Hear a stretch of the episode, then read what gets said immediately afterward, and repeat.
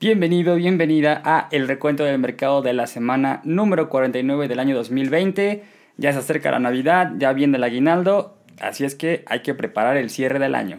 Vamos con las noticias de la semana y empezamos el lunes con Spotify, que este día anunció que va a estar probando una nueva característica en las playlists.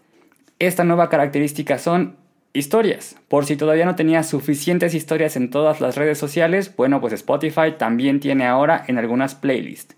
Aunque esta característica no está disponible para todos los usuarios ni en todos los países, Spotify está haciendo pruebas a ver qué tan bien o qué tan mal le va, qué tanto aceptan o no este nuevo concepto de historias.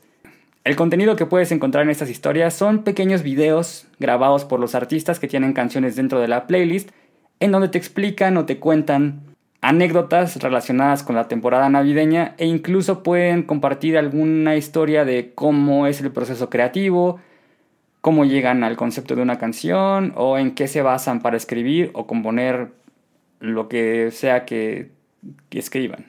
Ejemplo de playlists que tienen esta nueva característica en Spotify son Christmas Hit y Teardrop Emo Rap. Con esta noticia, el precio de la acción de Spotify subió 4.95%, cerrando la sesión en 291 dólares con 37 centavos.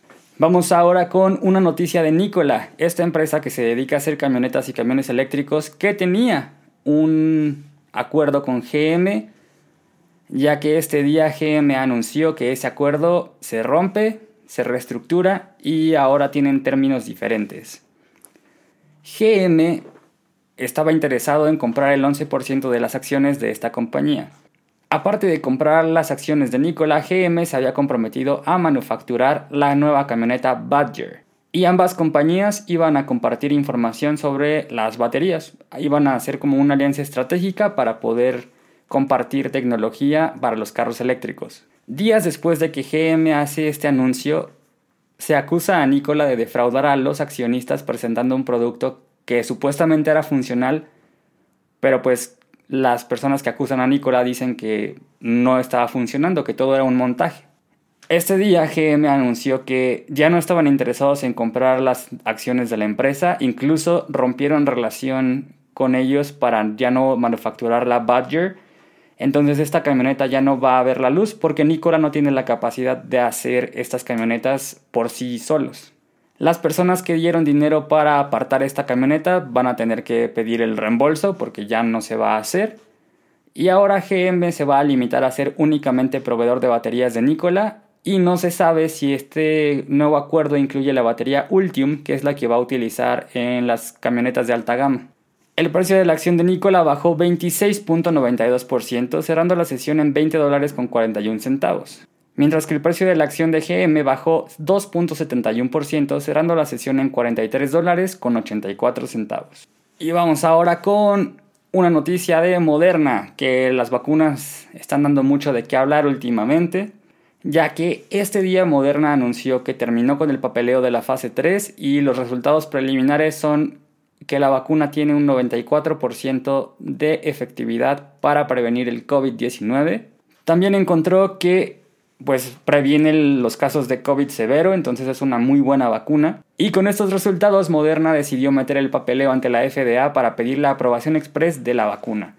Moderna dice que ya tiene millones de vacunas listas para eh, empezar a enviar, solamente están esperando a que la FDA revise el papeleo, la apruebe y estarían enviando las primeras dosis de la vacuna de 24 a 72 horas después de la aprobación. La FDA va a revisar todo el papeleo en una junta el 17 de diciembre, justamente una semana después de que se revise el papeleo de la vacuna de Pfizer. El precio de la acción de Moderna este día subió 20.24%, cerrando la sesión en 152 dólares con 74 centavos. Y ya que estamos hablando de vacunas, vamos ahora con una noticia de la vacuna de Pfizer, ya que este día se reportó que se realizó el primer vuelo con vacunas de Pfizer. El vuelo venía a cargo de la aerolínea United Airlines, despegó de Bélgica y aterrizó en Chicago en el aeropuerto internacional O'Hare. Este vuelo no tenía ningún otro objetivo más que empezar a hacer pruebas para cuando la vacuna sea aprobada que puedan empezar a distribuir la vacuna de manera segura. De momento sabe que van a tener ciertos problemas en el transporte porque para mantener el avión a la temperatura que requiere la vacuna se necesita mucho hielo seco. Esto es un problema porque la cantidad de hielo seco necesaria para mantener la temperatura de la vacuna es más de la que normalmente está autorizada en vuelos de cargo. Entonces, el reto no es solamente poder transportar la vacuna, sino adaptar los aviones y que estos cumplan con las regulaciones de viajes aéreos. American Airlines reportó que ellos también ya están trabajando en adaptar ciertos aviones, están trabajando con aliados de la industria farmacéutica que tienen experiencia en refrigeración y ellos estarían haciendo vuelos de Miami a los países de América del Sur. El precio de la acción de United Airlines este día bajó 0.55%, cerrando la sesión en 45 dólares con 5 centavos mientras que el precio de la acción de Pfizer subió 2.9%, cerrando la sesión en 38 dólares con 31 centavos. Con esta noticia terminamos el lunes y vamos ahora con el martes. El martes Unilever anunció que está realizando un experimento en Nueva Zelanda. Este experimento consiste en cambiar la semana laboral. Normalmente las personas trabajamos 5 días y ahora están tratando de reducir esta cantidad de días. Los trabajadores en Nueva Zelanda van a poder trabajar únicamente cuatro días a la semana y ellos tendrán la libertad de seleccionar cuáles son los cuatro días que quieren ir. Esta nueva iniciativa tendrá solamente prueba de un año y van a analizar si les va bien, puede que lo amplíen a diferentes regiones del mundo y si no, pues simplemente será un experimento más que no tuvo resultados buenos y regresarán a lo habitual de cinco días por semana. Esta iniciativa busca darle un equilibrio a las personas ya que gracias a la pandemia muchos están trabajando desde casa y están reportando ciertas incidencias en las que los trabajadores están muy agotados. Como siempre están en casa y están trabajando desde ahí, como que no logran descansar de una manera correcta. Y aparte Microsoft ya había hecho una prueba de este estilo en Japón, en el cual resultó que las personas que trabajaron cuatro días a la semana tuvieron una productividad del 20% más. Entonces, quién sabe, igual es una buena idea. No nos queda más que esperar un año a ver qué tal les va y esperar a que poco a poco más empresas vayan adaptando este este mismo esquema de trabajo si es que funciona. El precio de la acción de Unilever este día bajó 1.03%, cerrando la sesión en 60 dólares con 50 centavos. Vamos ahora con una noticia de Facebook, que este día decidió que es momento de hacer crecer la familia y anunció que va a realizar la compra de una empresa que se llama Customer. El costo de la compra no se reveló, pero se estima y se evalúa que Customer vale poco más de mil millones de dólares. Customer es una empresa que desarrolló una solución de comunicación entre negocios y clientes para que la comunicación cuando compras en una empresa o en un negocio pues sea bastante sencilla y no tengas que estar atrás del negocio para que te haga un reembolso o si tienes algún problema con un producto. Facebook compró a Customer para implementarlo en sus servicios de mensajería, ya sea WhatsApp, Messenger o incluso en el de Instagram. Lo que busca con esta adquisición es darle a los pequeños negocios la posibilidad de implementar este tipo de soluciones de comunicación, ya que normalmente son muy caras. Entonces una empresa que no tiene tanto dinero para invertir en esta infraestructura, ahora podrá hacer uso de estos servicios gracias a la adquisición de Facebook. La compra no se ha completado y habrá que esperar un año para que sea oficial, pero es una buena iniciativa de parte de Facebook que mejora la comunicación entre negocios y clientes. El precio de la acción de Facebook este día subió 3.46%, cerrando la sesión en 286 dólares con 55 centavos. Vamos ahora con una noticia de Salesforce, que la semana pasada había rumores de que quería comprar a la aplicación Slack y este día confirmó que los rumores son ciertos. Salesforce va a comprar a Slack en lo que sería la adquisición más grande en la historia de la compañía. ¿Cuánto le va a costar Slack a Salesforce? Va a pagar nada más y nada menos que 27.700 millones de dólares por la aplicación. Esa transacción se va a llevar a cabo pagando 26.76 dólares en efectivo por cada acción y 0.0776 acciones de Salesforce. ¿Cómo lo van a hacer? No tengo idea. La compra se va a llevar a cabo en el segundo trimestre fiscal del 2022, que para Salesforce sería como por ahí de septiembre, diciembre del año 2021. Este día el precio de la acción de Salesforce bajó 1.81%, cerrando la sesión en 241 dólares con 35 centavos, mientras que el precio de la acción de Slack subió 2.24%, cerrando la sesión en 43 dólares con 84 centavos. Y empezamos las noticias del miércoles con Visa, que este día anunció que está haciendo una nueva tarjeta de crédito en conjunto con la empresa BlockFi. Visa y BlockFi crean la primera tarjeta de crédito que te reembolsa el 1.5% de todas tus compras en Bitcoin. Así es, después de que PayPal y Square pusieran de moda a las criptomonedas, Visa y BlockFi se unen para crear esta tarjeta que también te da criptomonedas. Las características de esta tarjeta son como cualquier otra tarjeta, tú puedes comprar donde sea, en cualquier lugar donde acepten Visa. Aparte de regresarte el 1.5% de todas tus compras en bitcoins, BlockFi y Visa anunciaron que si gastas más de 3 mil dólares en 3 meses, te van a dar un bono de 250 dólares en bitcoin. Pero no todo es tan bueno, porque la anualidad de esta tarjeta va a ser de 200 dólares. Si a ti te gustan las criptomonedas y vives en Estados Unidos, esta puede ser una buena opción. La lista de espera ya está en marcha, ya puedes registrarte para ser de las primeras personas en obtener esta tarjeta de crédito. Los primeros plásticos se van a entregar en abril del 2021 y de momento, como mencioné, solamente va a estar disponible en Estados Unidos, pero se espera que poco a poco vayan ampliando esta tarjeta a más países del mundo. Este día el precio de la acción de Visa bajó 0.48%, cerrando la sesión en 210 dólares con 18 centavos. Vamos ahora con una noticia de American Airlines. Hace unas semanas la FAA autorizó a Boeing que los modelos 737 MAX pudieran regresar al aire. Después de 20 meses, American Airlines es la primera aerolínea en poner el Boeing 737 a funcionar. American Airlines sabe que lo primero que tiene que hacer para regresar estos aviones al aire es recuperar la confianza de los pasajeros. Después de haber estado involucrado en dos accidentes fatales, tal vez Tal vez, solo tal vez las personas lo piensen dos veces antes de subirse a este avión, porque es la primera vez que va a volar después de que estuvo castigado. Para demostrarle a los pasajeros que estos aviones ya son seguros, el primer vuelo eh, de American Airlines con este modelo de avión va a estar tripulado por trabajadores, altos ejecutivos y reporteros. Después de este vuelo ya se van a empezar a utilizar estos aviones de manera normal en rutas entre Nueva York y Miami, si nada de esto te da confianza, no te preocupes. American Airlines te va a avisar en el momento de la compra. ¿Qué quiere decir esto? Que al momento de comprar tu vuelo a través del portal de American Airlines, te va a aparecer una leyenda que dice que el vuelo que estás planeando comprar se va a realizar en un Boeing 737 MAX. En caso de que no quieras subirte a este avión, no va a haber ninguna penalización por cambiarte de ruta o cambiarte de vuelo. El precio de la acción de American Airlines subió 4.13%, cerrando la sesión en 14 dólares con 86 centavos.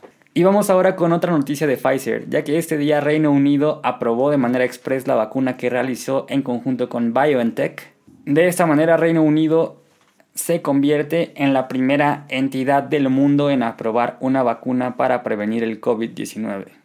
Con esta noticia, el precio de la acción de Pfizer subió 3.53%, cerrando la sesión en 40 dólares con 80 centavos, mientras que el precio de la acción de BioNTech subió 6.21%, cerrando la sesión en 121 dólares con 9 centavos. Con esta noticia terminamos el miércoles y vamos a el jueves. Este día Southwest Airlines mandó un comunicado diciendo que probablemente tendrá que despedir a 6.800 empleados. Si Southwest Airlines llegara a despedir a estas personas, sería la primera vez en la historia de la compañía en la cual se vea forzada a despedir a empleados. La razón de los despidos es que con la pandemia pues no han podido volar, el sector turístico ha sido muy afectado y Southwest Airlines no ha sido la excepción y de momento no han logrado llegar a un acuerdo con el sindicato para ajustar los salarios. De no llegar a un acuerdo con el sindicato, Southwest Airlines tendrá que despedir al menos a 1.200 pilotos 1.500 sobrecargos, 1.110 personas en el área de servicio a cliente y 2.500 personas que están relacionadas con trabajo de cargo y otras operaciones.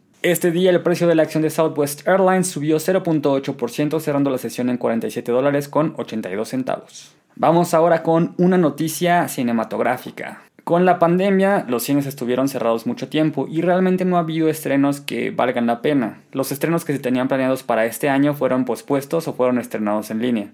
Creo que la única película esperada en lo que resta del año va a ser la de la Mujer Maravilla, y justamente es de Warner Brothers de quien se trata esta noticia. Este día anunció que tienen un nuevo plan de estreno para todas las películas del 2021. Warner Brothers está preparando y sabe que los cines, aunque haya vacuna, no van a poder operar de manera normal, sabe que va a haber ciertas restricciones y tomó la decisión de estrenar todas las películas de 2021 en salas de cine y en HBO Max de manera simultánea. Normalmente los cines tienen cierta prioridad y tiempo después, pueden ser unas semanas o unos meses, sale la película en DVD, en Blu-ray y en los servicios de streaming.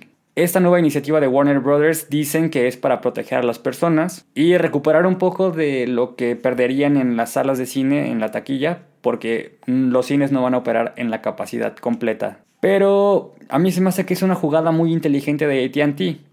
Y te explico por qué de ATT. ATT es dueño de HBO y de Warner Brothers. De esta manera, ATT gana con las películas de Warner Brothers al estar en cine y gana suscriptores para el servicio de HBO Max, porque de esta manera las personas que todavía no se sientan seguras de salir a los cines se van a ver obligadas a suscribirse a HBO Max para ver las películas.